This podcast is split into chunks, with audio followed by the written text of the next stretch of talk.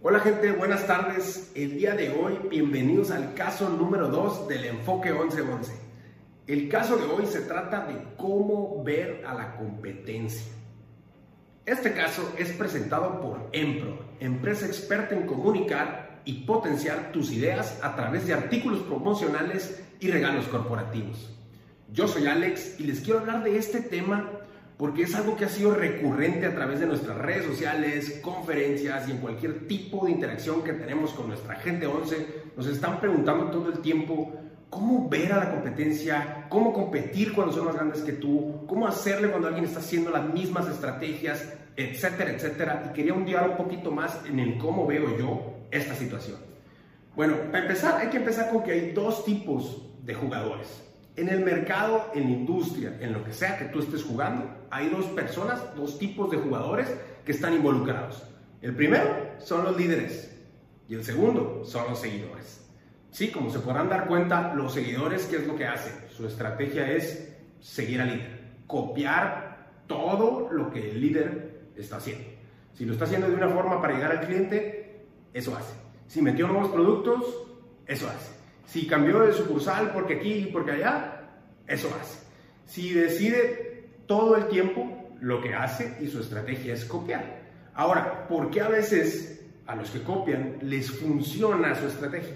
Porque hay muchas veces que el mercado es demasiado grande. Cuando el mercado es muy grande, hay mucho mercado acerca de ese producto, de ese servicio, etcétera, pues va a ser negocio a lo mejor monetariamente la empresa o la persona que se está dedicando a ser un seguidor pues puede ganar dinero.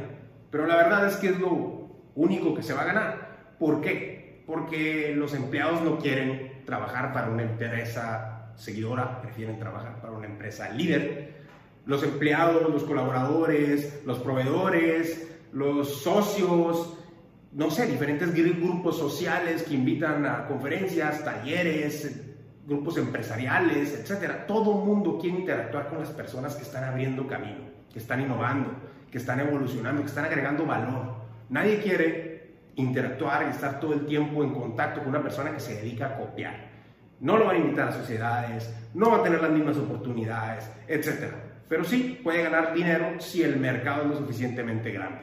Otra, el otro jugador, ahora son los líderes. ¿Él a qué se dedica?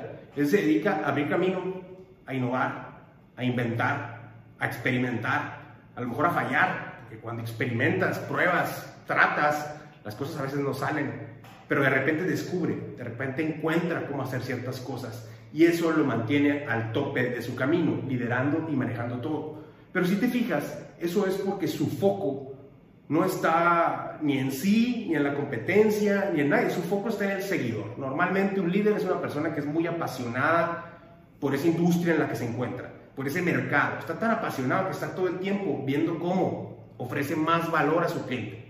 ¿Cómo le hago yo para descubrir qué es lo que necesita mi mercado? Acuérdense que todos los mercados siempre evolucionan. A través del tiempo estás encontrando que las cosas cambiaron, las tecnologías evolucionaron, las mismas necesidades de tus consumidores y tus clientes se pueden satisfacer a lo mejor con otros productos, con otros servicios, de otra forma. Entonces, este líder siempre tiene que estar encontrando y estar al tope de su juego para brindar lo mejor de sí y dar la mejor solución, agregar el mayor valor que pueda a esos clientes.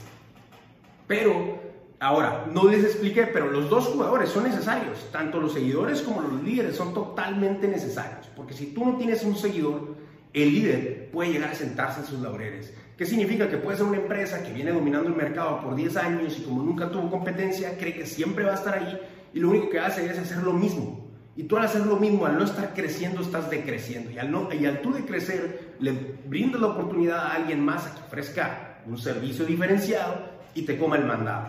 Ahí es donde las empresas se sientan en sus laureles y les termina saliendo mal la jugada. Entonces, muchas veces la competencia que ahorita nosotros vemos como mala puede llegar a ser algo buena, porque gracias a que traía a alguien en los talones tratando de hacer todo lo que yo hacía y yo enfocaba en mi cliente, no enfocaba en ellos, enfocaba en mi cliente, pero sí, al yo estar enfocado en mi cliente y en mi negocio, estaba viendo que a lo mejor las ventas, híjole, pagaron tantito. Entonces tengo que hacer algo para llegarle a mis clientes de otra manera.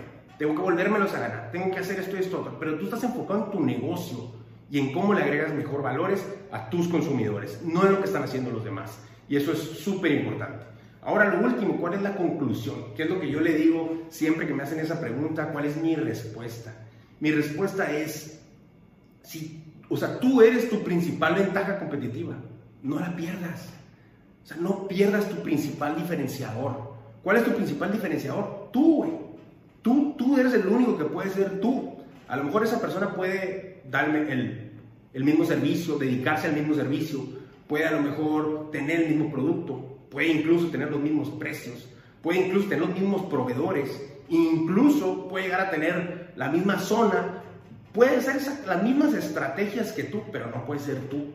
Entonces, ese es tu principal diferenciador. No puede tener tu visión, no puede tener tus ganas, tu pasión, tu energía, no puede tener ese liderazgo que tú tienes con tus colaboradores, con tus proveedores, con tus clientes. No se puede ganar a la gente de la forma en la que tú lo haces. Él no puede ser tú.